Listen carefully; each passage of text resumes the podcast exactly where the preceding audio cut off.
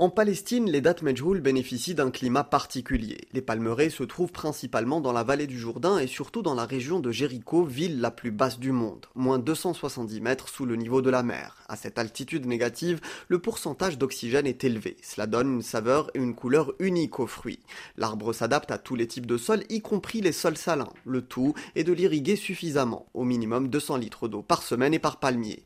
Et c'est là le principal problème auquel font face les producteurs palestiniens, d'eau. Sous occupation, ils ont besoin du feu vert d'Israël pour creuser des puits, et se heurtent au refus catégorique de l'État hébreu, explique Khader Zawahra, à la tête de l'une des principales exploitations du pays. Autre difficulté, la rareté de la main-d'œuvre qualifiée. Les travailleurs palestiniens préfèrent souvent être embauchés par des colons, quel que soit le secteur, mettant de côté la question de l'occupation. Le niveau de vie étant plus élevé en Israël, les salaires y sont plus intéressants.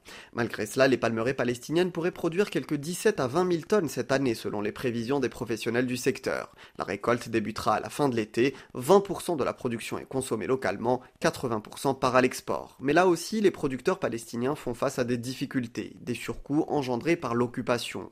Israël, qui contrôle les frontières palestiniennes, impose des procédures contraignantes, facturées, comme l'inspection des marchandises palestiniennes pour des raisons de sécurité. Cela entraîne des frais supplémentaires auxquels ne sont pas soumis les producteurs israéliens.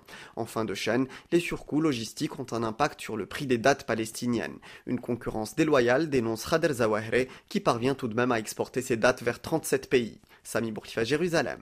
RFI.